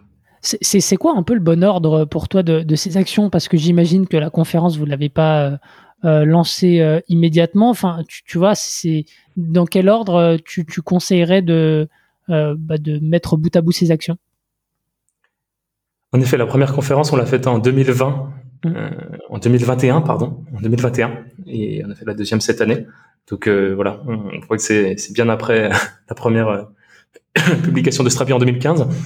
Donc au début, je conseillerais vraiment de de, voilà, avant tout de répondre euh, aux gens qui viennent. Et c'est vraiment ce, ben, je, je, je viens, j'ai une réponse qui va créer un intérêt. Euh, mm. et, et, qui va faire que ben, la communauté se commence à se construire. Donc c'est vraiment par ça que, que, que je commencerai. Ensuite, mettre un outil comme Slack ou Discord, ben, ça permet euh, d'avoir un endroit où les gens peuvent euh, échanger euh, sur des sujets euh, parfois un peu moins précis qu'une issue sur euh, GitHub. Euh, maintenant, il y a aussi une partie de discussion dans GitHub qui, peut être intéressante. On a préféré rester sur Discord. Euh, donc voilà, c'est un endroit où, la communauté va, pouvoir échanger. C'est vraiment par ça que je commencerai. C'est euh, que, les personnes qui viennent aient des réponses et un endroit euh, où, se retrouver. Et puis après, au fur et à mesure que ça prend et qu'on veut commencer à faire scaler les choses, ben là, aller de, de manière un petit peu plus proactive. Ok, c'est parti, les contributions maintenant, on va vraiment les travailler ensemble, on va mm. se répartir un petit peu les rôles, et puis commencer à faire un peu plus de, de communication pour pour pour que le projet ait plus de traction. Ok, ok, ok, super. Ouais, parce que bah, comme on s'était dit, euh, c'est un produit, euh, euh, c'est un produit, mais il faut aussi bah, faire de l'acquisition de, de dev. Donc il faut il faut réussir à bah, animer la communauté et, et, et, ouais garder un peu un, engagement pour que derrière ça fasse un effet boule de neige, boule de neige, boule de Allez, c'est parti. alors, je ne sais pas s'il y aura de transition au montage, mais on a eu un petit souci technique. J'ai eu très peur, mais euh, on est de retour. Donc juste, on termine un petit peu sur euh, ce que tu disais, euh, Pierre, à propos de, toutes les initiatives que vous avez lancées pour bah, animer cette communauté, et notamment, tu avais quelques astuces sur la partie content marketing. Voilà, au-delà de la communauté, quand on s'adresse aux développeurs, il, existe quelques quelques euh, stratégie marketing qui fonctionne vraiment très bien. Euh, bon, avant tout, euh, il faut être très authentique. Ça, c'est quelque chose de, de très important. Euh, les développeurs euh, aiment la formation qui est utile, qui est vraie. Et donc, nous, notre stratégie en, en termes d'acquisition, elle est avant tout basée sur du content marketing. Et euh, au sein de cette stratégie content marketing, on publie avant tout des tutoriels, donc des guides euh, qui sont vraiment utiles pour les développeurs, euh, en particulier les utilisateurs Strapi, mais potentiellement des euh, développeurs qui n'utilisent pas Strapi et qui l'utiliseront après. Et nous, ce qui a très bien fonctionné dès le début, c'est de publier des tutoriels du type euh, comment construire un blog avec euh, Gatsby et Strapi. Euh, donc, euh, je pense à cet exemple-là parce que c'est un de nos premiers euh, articles de blog qui a vraiment performé. à l'époque, Gatsby était vraiment en, en, pleine, en pleine progression. donc, Gatsby, pour information, c'est une technologie front, un peu comme, comme React. Enfin, c'est même plutôt sur React, je devrais dire. Et donc, euh, l'avantage de faire ça, c'est de dire que euh, la personne va vraiment apprendre à créer quelque chose. Donc, comment construire un blog? Donc, la personne sait qu'à la fin de l'article, euh, elle va savoir créer quelque chose. Donc, il y a un, blog dans cet exemple. Et le fait de le faire avec une technologie complémentaire, ça permet en quelque sorte de se faire absorber par euh, d'autres communautés, encore une fois complémentaires et idéalement plus grandes.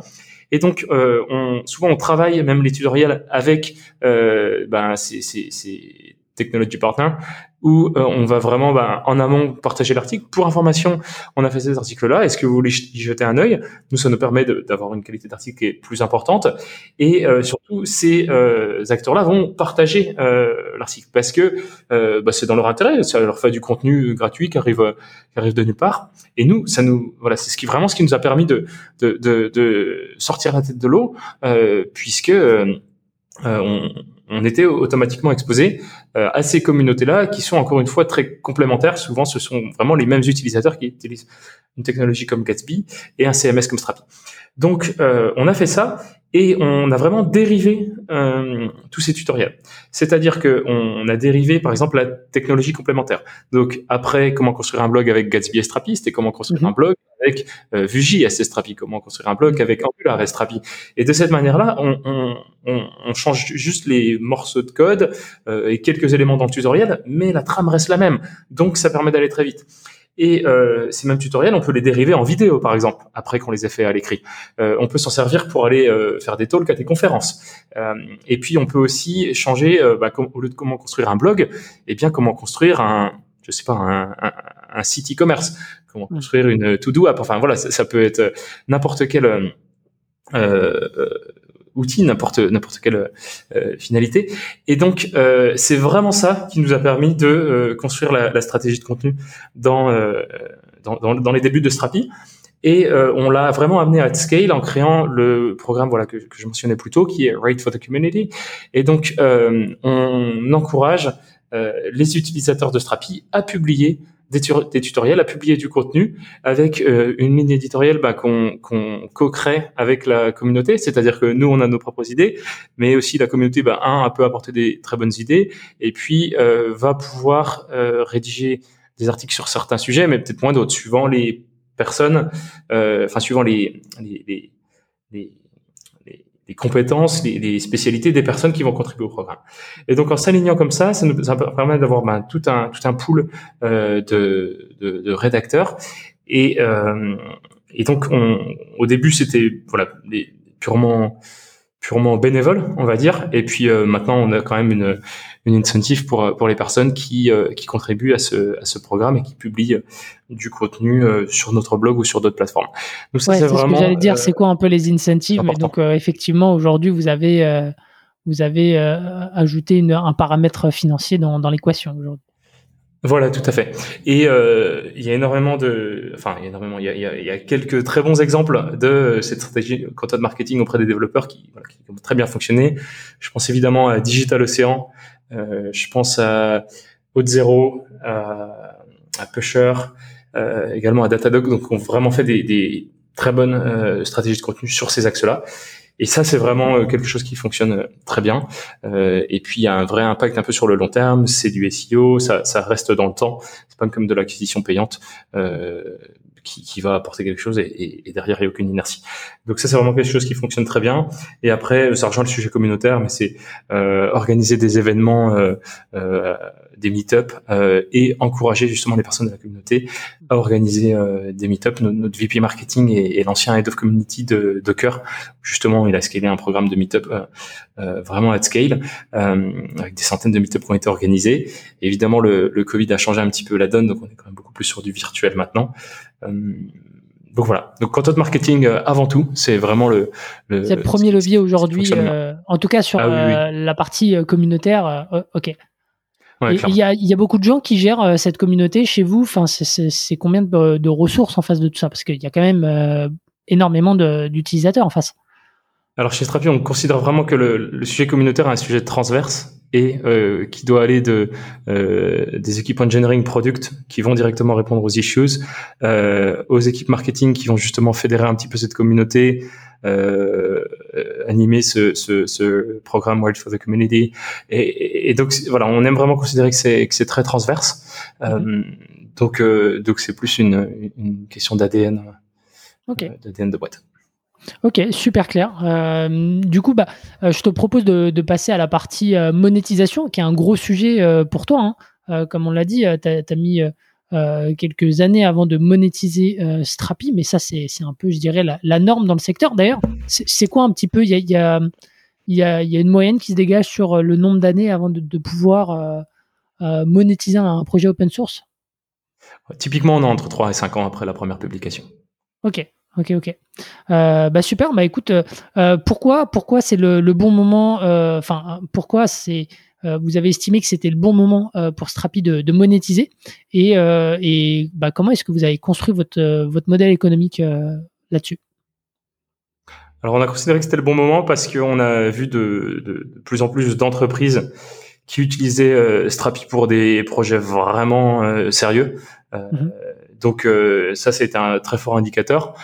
Après, de l'autre côté, il y avait aussi évidemment un besoin. Euh, euh on, on, il fallait bien qu'on se mette à faire du revenu un jour euh, pour euh, voilà réduire la dépendance auprès des investisseurs euh, et, et, tout simplement lancer notre, notre business model. Donc en termes de, de business model, il y a plusieurs options. Euh, je vais en citer trois. Parce que, mm-hmm. Il y en a trois principales. La première, c'est faire du support. donc c'est-à-dire que le projet open source, certaines entreprises veulent euh, pouvoir contacter euh, les contributeurs principaux. Euh, si jamais elles ont une question, si jamais elles ont une urgence, elles veulent en gros pouvoir décrocher le téléphone. C'est pas forcément le téléphone, ça peut être des tickets sur un support, de, un système de tickets, mais elles veulent pouvoir se, se rattacher à quelqu'un. c'est souvent de la compliance interne, de la compliance interne pour pour être sûr de d'avoir accès à un centre de support. Donc c'est le premier modèle. c'est sûrement le plus simple à mettre en place. C'est certainement aussi le moins scalable euh, parce qu'on on vend du service, on vend du temps. Il y a, il y a potentiellement un piège à tomber dans dans devenir une, une société de service et commencer à faire des développements sur mesure. C'est un jeu un peu dangereux. Il y a, il y a des startups comme, enfin des, des boîtes comme Red Hat euh, qui quand même ont, on, réussi à faire quelque chose de très solide. Mais voilà, c'est quand même le, le, le, dernier des trois choix. Hmm. L'autre modèle, c'est euh, le modèle euh, open core. Euh, donc open core, ça veut dire que il y a un projet open source qui euh, voilà qui est le projet initial, qui souvent est un peu renommé en Community Edition, donc qui est, la version gratuite, voilà, qui mhm. reste fondamentalement ce, projet open source avec euh, une licence open source. Euh, donc on est vraiment sur un projet open source. Et en parallèle de cela, on amène quelques fonctionnalités payantes, euh, donc souvent sous ce qu'on appelle une Enterprise Edition. Mhm. Alors ces fonctionnalités peuvent soit être une extension du projet open source, soit le projet open source est dupliqué et alors on ajoute les nouvelles fonctionnalités dans ce projet dupliqué. C'est vraiment ce qu'il faut éviter de faire parce qu'on finit par maintenir vraiment deux produits différents. Euh, nous, typiquement, ce qu'on a fait, c'est que l'Enterprise Edition, c'est vraiment une, extension euh, qui, qui s'active en complément du, du, projet open source. Donc, ça, on garde vraiment qu'une seule ligne et, un seul produit. Euh, donc, cette Enterprise Edition chez Strapi, elle inclut deux fonctionnalités additionnelles qui sont role-based access control. Donc, euh, c'est vraiment de la gestion euh, des droits, des permissions au sein de Strapi, et ça permet de dire que tel groupe de personnes peut euh, gérer les articles en français, mais ne peut pas gérer la page d'accueil en espagnol. Voilà, c'est hmm. juste un exemple, mais globalement, ça permet vraiment de, de, dire qui peut faire quoi au sein du CMS. La deuxième fonctionnalité, c'est single sign-on. Euh, alors c'est un peu euh, the usual suspect dans le dans le B2B SaaS où euh, single sign-on, voilà, c'est vraiment la, la fonctionnalité euh, typique de, de, de, compliance, de sécurité, euh, qui prend en général pas tant de temps que ça à faire, euh, à développer. Mais euh, alors ça dépend. Il y a, il y a un peu deux niveaux de, de faire cette fonctionnalité-là. Mais si on est juste sur l'authentification et pas sur toute la gestion complexe des permissions, euh, c'est une fonctionnalité qui est relativement simple à, à, à développer. Et c'est une fonctionnalité euh, qui est extrêmement importante, euh, en particulier pour les pour les grandes entreprises qui ont vraiment des contraintes de sécurité et qui se doivent d'utiliser de tels systèmes d'authentification. Donc, on a ces deux fonctionnalités-là, et en plus, on fournit du support, mais on ne le voit pas comme un business model, on le voit juste hmm. comme un moyen de, de rendre nos, nos, clients euh, successful dans, dans leur projet. Donc c'est ça notre euh, business model, euh, c'est celui qu'on a mis en place, donc ce, ce business model open core. Et euh, ce, qui est, ce qui est surtout très important, c'est le, le, troisième business model, qui est le, voilà, le business model SaaS, euh, tout simplement, qui consiste à héberger en, en, version euh, managed, en version hostée, euh, son propre projet open source. Euh, c'est-à-dire que euh, au lieu d'installer ben, Strapi sur euh, ton propre compte AWS ou autre, eh bien tu vas juste sign up sur notre site et bah, tout simplement avoir Strapi qui tourne et on s'occupe de gérer toute l'infrastructure, le scaling, la sécurité, etc., etc. Donc ça, c'est quelque chose qu'on ne propose pas encore, mm. euh, mais qui est donc euh, ce, ce, troisième business model parmi les, les plus connus du, de l'open source. Et donc, euh, c'est vraiment celui qui est, qui est, le plus en vogue, bah, notamment avec la, la, montée des SaaS. Euh, et donc, euh, c'est l'avantage de ce business model-là, c'est que euh, en général, les, les, entreprises, les gens sont plus à même de payer pour voilà pour du hosting, pour un vraiment un mhm. service. Ils, savent que ça va avoir des coûts serveurs. Euh, L'inconvénient de l'open core, c'est que ben du coup le projet reste open source, mais les gens peuvent se dire mais est-ce que c'est vraiment open source? Euh, C'est plus vraiment gratuit puisque certaines fonctionnalités font pas partie, font pas partie de la community edition. Donc ça peut créer un petit peu ce, ce, ce cette friction là avec la communauté.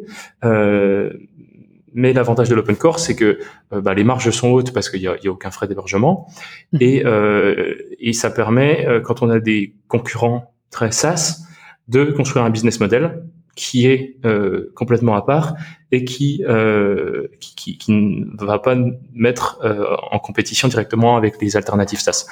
Hmm. Ce qui, euh, par contre, est un peu plus le cas justement avec ce nouveau business model qu'on est en train de mettre en place, donc qui est Strapi Cloud, donc qui sera la version euh, hostée de Strapi.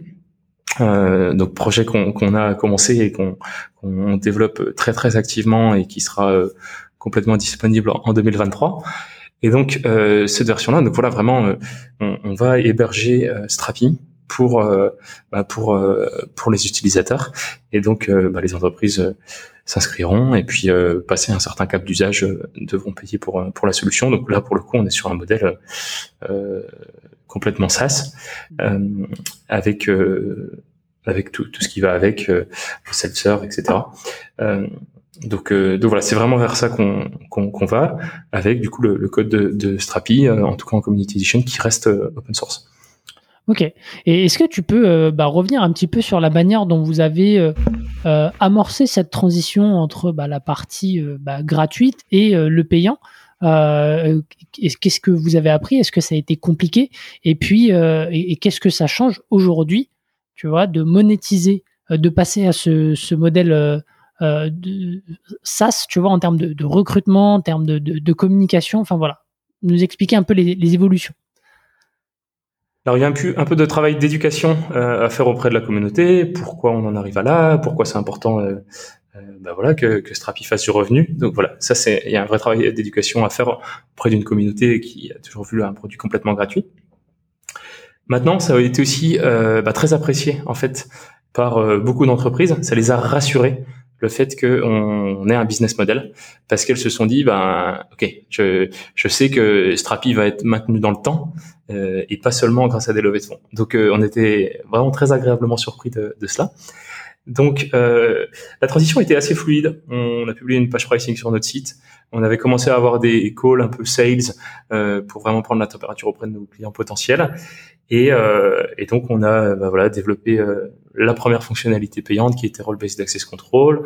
Euh, on l'a, on a mis un système pour qu'elle soit activable uniquement via une clé de licence euh, que, que, les gens achetaient euh, soit directement en self-serve sur notre site, soit euh, via l'équipe sales qui n'existait pas à l'époque, qui était juste notre VP marketing et moi-même.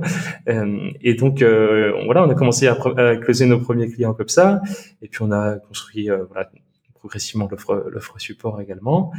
Donc ça s'est fait de manière euh, au final assez fluide.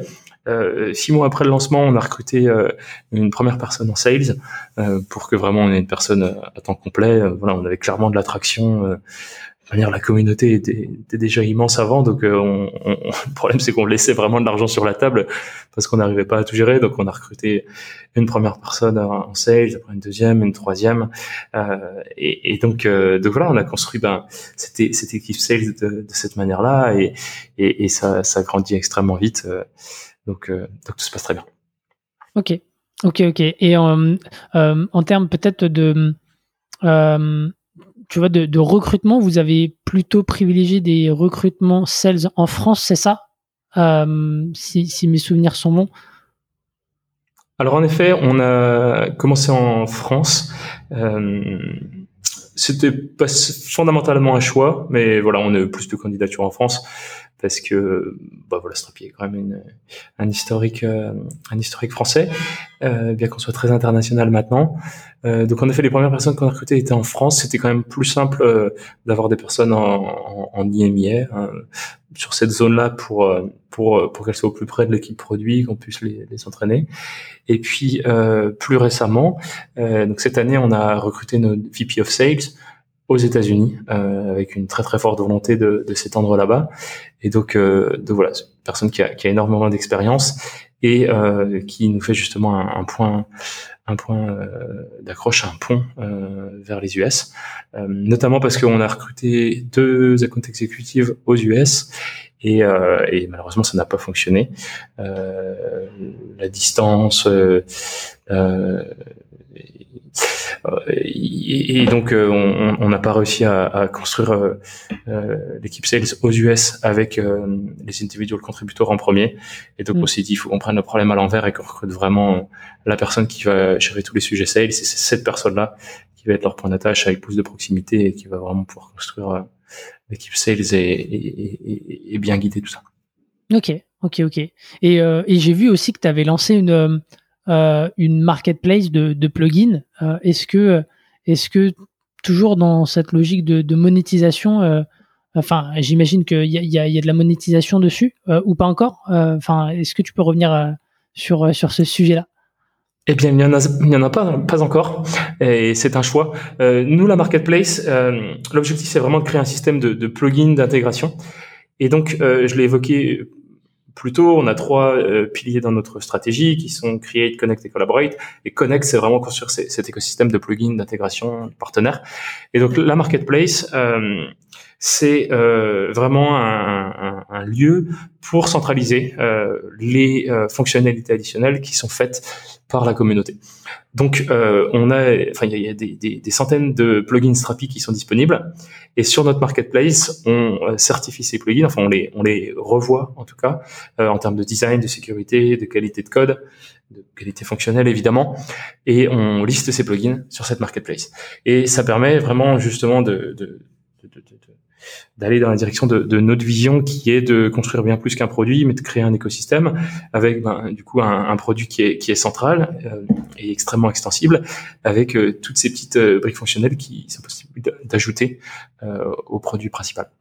Hmm. Et comment et à terme, ah pardon. À, terme, à terme, on, à terme, on, on, on veut vraiment fournir un, un moyen pour les contributeurs de, d'être d'être incentivés de, de, de, pouvoir gagner de l'argent via cette marketplace. Ce sera pas notre business model principal, vraiment pas du tout.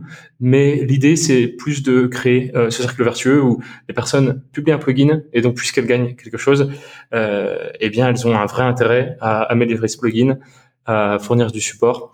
Et donc c'est vraiment pour euh, pour accélérer ça que euh, à terme on, on, on fournira cette possibilité. Ok.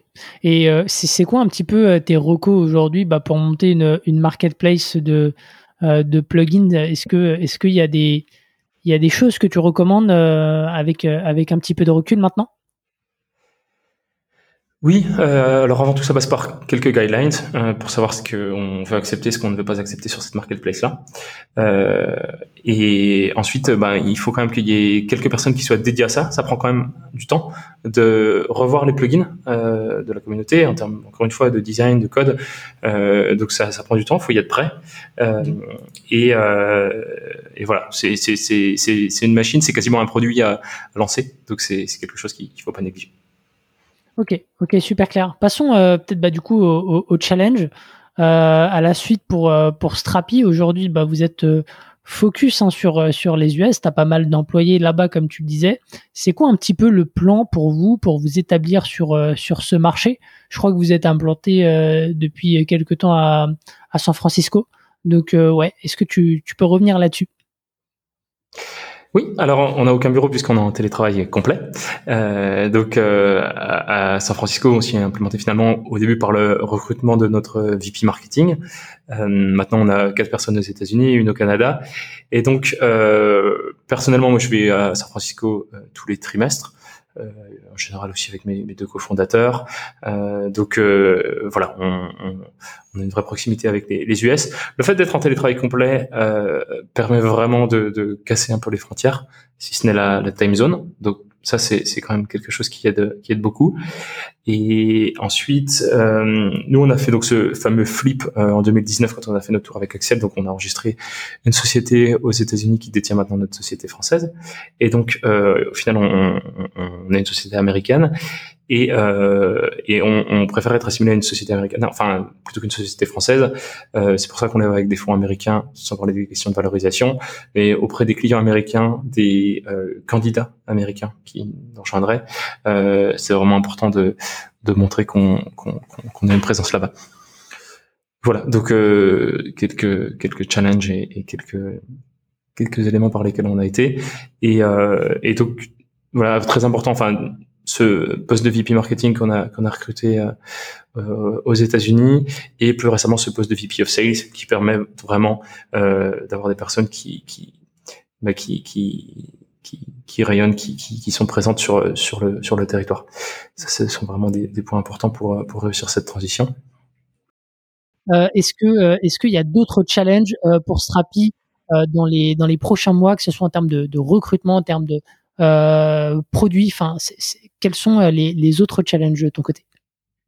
Alors notre principal challenge, c'est que euh, on va vraiment shifter euh, d'un business model très open core avec cette enterprise edition qu'on vend en prem à un business model très SaaS, très cloud, qui en réalité est à peine plus un plateforme as a service dans le sens où les personnes vont pouvoir installer Strapi localement et le déployer ensuite. Mais voilà, pour résumer, on va dire que c'est un modèle SaaS Et donc, euh, ça va être un, un, un, changement très important dans le sens où l'open core à l'heure actuelle plaît beaucoup aux grosses entreprises parce que c'est un vrai avantage pour elles de pouvoir héberger on-prem. Euh, et donc, même en termes de, de, de support, euh, on, on, on, fait face à des problématiques qui sont souvent un peu liées au, à, à, l'installation de Strapi. Et donc, euh, on a une approche très sales. On, on close là vraiment la plupart de notre revenu via l'équipe sales. Et avec euh, Strapi Cloud qui arrive en 2023, on va vraiment arriver sur quelque chose de beaucoup plus product-led growth avec euh, énormément de self-serve. Et euh, là, le, le, vrai challenge, c'est de faire avancer euh, les équipes R&D, donc product et engineering, sur euh, Strapi Cloud. et donc, de, voilà, avance de manière très indépendante. Et ensuite, bah, d'aligner aussi, enfin, les équipes go-to-market dans un second temps. Donc, pendant ce temps-là, les équipes go-to-market vont être vraiment énormément sur cette Enterprise Edition, sur ce business model open core. Mmh. Et dans un premier temps l'équipe marketing qui va venir s'aligner pour pousser sur le modèle self-serve et ensuite l'équipe sales. Fur et à mesure que Strapi Cloud voilà sera vraiment euh, scalable, testé euh, et, et, et, et, super stable, eh bien l'équipe sales va venir aussi s'aligner derrière pour vraiment être euh, au, au, sein même de ce de ce, ce, ce, ce avec des des utilisateurs qui vont l'utiliser vraiment de plus en plus et à qui on va pouvoir aller euh, vendre des deals plus importants. Donc c'est vraiment ça le, challenge sur les sur les 12 prochains mois. C'est un challenge qui est super intéressant euh, parce que bah, voilà l'avenir de Strapi est vraiment sur sur cette version cloud et donc euh, c'est il y, a plein de choses à anticiper. Euh, ça va être complexe, mais en même temps c'est passionnant et, et surtout si on le fait bien et évidemment on va le faire bien, Strapi va va vraiment décoller sur sur sur la deuxième moitié de 2023. Donc c'est ça notre principal challenge et, euh, et hâte d'avancer dessus. Top. Bah écoute, on pourra peut-être se faire un, follow-up là-dessus euh, sur euh, sur cette transition 2023 si le podcast existe toujours évidemment. écoute, je te propose de, de passer aux petites questions de fin. Pierre, c'est quoi aujourd'hui le plus dur dans ton quotidien d'entrepreneur? Je dirais que c'est les sujets d'équipe, on, accorde une, importance extrême à, à l'humain euh, chez Strapi. Euh, donc euh, vraiment, être sûr que, que, tout se passe bien en, en, en interne. Euh, voilà, c'est vraiment ma, ma, priorité numéro une. en termes de, de, stratégie, voilà, on a une vision très claire. on est sur un supermarché avec un positionnement unique, donc donc il y a vraiment un, gros sujet d'exécution de de ce côté-là. Et donc voilà, c'est être sûr que que tout se passe bien en interne. C'est un, un, travail du, du quotidien. C'est aussi ça qui est, qui est passionnant parce que voilà, quand, quand, ça se passe bien et, et c'est vraiment le cas. Donc euh, c'est ça qui est, qui, est, le plus intéressant. Ok. Euh, c'est quoi le meilleur conseil qu'on t'ait donné depuis le début de l'aventure Strapi? Focus. Euh, je dirais que c'est vraiment pas essayer de tout faire, mais c'est se concentrer, dire non, prioriser. Voilà. Même, que, même, même quand on lève des fonds, on a des ressources qui sont qui sont extrêmement limitées et c'est sur quoi est-ce qu'on sur quoi est-ce qu'on met le focus et s'assurer qu'on reste vraiment focus sur ces choses-là. Euh, donc c'est vraiment créer cet alignement et une fois que l'alignement est créé, c'est s'assurer qu'on reste concentré et qu'en cours de route, euh, on se dit pas bah tiens on pourrait faire ça, on pourrait faire ça. Ce qui est vraiment tentant, euh, ce qui parfois est, à l'inverse de, de, faire de l'innovation parce que l'innovation c'est aussi se dire euh, bah, tiens on va faire ça, on va faire ça, on va faire ça. Alors oui il faut avoir ces moments-là, mais ensuite c'est vraiment les canaliser pour être sûr que qu'on délivre ce qu'on a prévu de délivrer. Hmm. Toi, à titre personnel, tu as des règles pour rester focus? Euh, oui, c'est beaucoup d'organisation personnelle. Euh, j'ai vraiment des, des plages où, où j'ai pas de meeting. Euh, je garde typiquement tout, tous mes matins euh, pour euh, vraiment me concentrer sur mes mails, sur mes choses en, interne, vraiment des, des, des, choses de fond. et puis en début d'après-midi, plus des interactions avec avec l'équipe, éventuellement des clients. Et en fin de journée, euh, bah, c'est, ce sont les, les États-Unis qui se réveillent, donc euh, voilà, mm. s'organiser avec les, les, les, Américains. Et après, une grosse organisation au niveau des emails, euh, des plugins pour euh, sur Chrome pour pour voilà, couper euh, tous les tous les sites qui peuvent être tentants en, en journée, des LinkedIn et compagnie. Enfin voilà, ça c'est c'est c'est les pires choses des aspirateurs à, à, cerveau et tout d'un coup on se dit ah, mais qu'est-ce que j'ai fait? Donc ça vraiment j'essaie j'essaie d'éviter. Et puis euh, sinon aussi euh, quand même garder une super hygiène de vie, euh, c'est vraiment un marathon. Et donc, euh, bah, c'est important quand même de, de, garder un certain rythme, d'être en forme, de, de, enfin vraiment, de dégager une, bonne énergie à l'équipe. Euh, moi, je sais que c'est, j'ai besoin de beaucoup de sport. Euh, je vais me faire du sport, et donc c'est, vraiment là que je, je, lâche mon stress, que je me ressource. Donc, ça, c'est vraiment des choses que, que j'essaie de garder aussi pour pour rester super productif. Top. si tu devais changer une chose dans l'histoire de Strapi, ça serait quoi? Euh, peut-être qu'on aurait fait le cloud plus tôt, euh, la version SaaS plus tôt. Mais bon, c'est aussi pourquoi on l'a repoussé. Euh, donc voilà, ce serait peut-être cet, élément-là. Et, ouais. et se concentrer sur le CMS encore plus tôt, la, décision dont je parlais fin 2018. Le positionnement, ouais. Euh, voilà, le positionnement. Euh, voilà, c'est le plus tôt ces choix-là arrivent, mieux c'est. Euh, mais voilà, je reste quand même très content qu'on l'ait fait. ok. Euh, est-ce que tu aurais euh, un livre, euh, une ressource, un outil à nous, à nous recommander? Tu vois, tu parlais de plugins, peut-être que tu as aussi des livres. Enfin, ouais, n'hésite pas. alors, je rebondis sur le, sur l'exécution dont je parlais juste avant. L'un des livres que j'ai lu récemment, c'est Amp It Up de Frank Slutman, le CEO de Snowflake. Mhm. Et c'est c'est intense comme livre. Euh, donc c'est, c'est, je pense que c'est vraiment à lire euh, en termes d'exécution. Euh, mhm. Il y, a, y, a, vraiment des learnings qui sont qui sont assez intéressants, mhm. justement sur le focus, sur la priorisation, l'alignement, l'exécution. Euh, donc c'est vraiment un livre que je recommande avec une vision très à l'américaine. Et euh, pour une autre source que, je voudrais recommander aussi, parce qu'on a parlé beaucoup d'open source, et notamment de commercial euh, open source software. Mhm c'est euh, donc c'est euh, coss.community euh, qui est euh, un site avec énormément de ressources mhm. sur euh, bah, toutes ces startups euh, en commercial open source software. Et ça a été créé par Joseph Jacks qui est un investisseur aux États-Unis qui est vraiment spécialisé sur le commercial open source software. Donc il y a de très très bonnes ressources okay. Euh, sur, euh, sur ce site et, qui publie euh, de manière générale sur Twitter. Génial. Est-ce que tu peux juste me redonner la, la ref du, du livre? J'ai pas eu le temps de la noter. Euh... Oui, c'est Amp It Up. Je, peux te l'envoyer après par. Ouais, carrément. Je vais écrire le descriptif de l'épisode dans la foulée. Euh, voilà, comme ça. Très bien sur les coulisses. Euh, bah écoute, merci beaucoup Pierre. C'était euh, c'était vraiment très cool de pouvoir parler de bah, d'un modèle dont on entend peu parler euh, en Europe. Euh, donc bah bravo. Franchement, je trouve ça bah, déjà hyper courageux parce que comme tu tu l'as évoqué à plusieurs reprises, hein, c'est des, des, des modèles où tu peux être dépendant rapidement des, des VC, des invests. Et il euh, et, et faut réussir derrière à, à opérer le switch, euh, ce que tu es en train de faire. Donc écoute, bravo et merci pour, pour ton retour d'expérience, Pierre. Euh, merci beaucoup à toi, Eric. Euh, C'était un plaisir d'échanger aujourd'hui. Et en effet, le business model enfin sur de l'open source peut, peut prendre un peu de temps, mais c'est possible aussi de sortir très rapidement une version SaaS, euh, ce qui permet d'avancer sur les sur les sur les deux piliers en même temps. Donc euh, même pour les créateurs de SaaS, euh, et je sais qu'il y en a beaucoup sur ce podcast, euh, vous pouvez attaquer avec en, fait un produit qui est open source et dès le premier jour mettre votre SaaS en ligne. Mais en fait tout le code que vous développez, il est open source. C'est un peu vertigineux, ça fait peur parce que bah, on se dit oh tout est open source et potentiellement ça va manger le produit SaaS, mais en réalité c'est tout l'inverse qui se passe puisque les personnes sont beaucoup plus à même de recommander du projet open source parce que vous allez avoir des contributions de personnes euh, de votre communauté et vous allez avoir une feedback loop qui est beaucoup, beaucoup, beaucoup plus rapide, euh, en particulier quand ce sont des développeurs qui utilisent votre produit. Voilà, donc je ne peux que recommander ce, modèle. Super clair. Merci beaucoup Pierre et merci beaucoup d'avoir écouté cet épisode jusqu'au bout. Je vous dis à la semaine prochaine. Ciao. SAS Club, c'est terminé pour aujourd'hui. Enfin presque.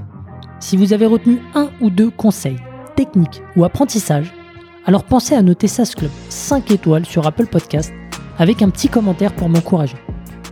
Et si vous êtes de la team Android, pas de problème, partagez simplement un épisode qui vous a fait kiffer sur vos réseaux sociaux. C'est ce qui m'aide à gagner en visibilité et m'encourage à produire toujours plus d'épisodes. Enfin, si vous voulez collaborer avec un copywriter qui comprend les enjeux métiers et business d'un SaaS, envoyez-moi un message sur LinkedIn, Eric Seclet, S-E-C-L-E-T. Encore merci et à la semaine prochaine.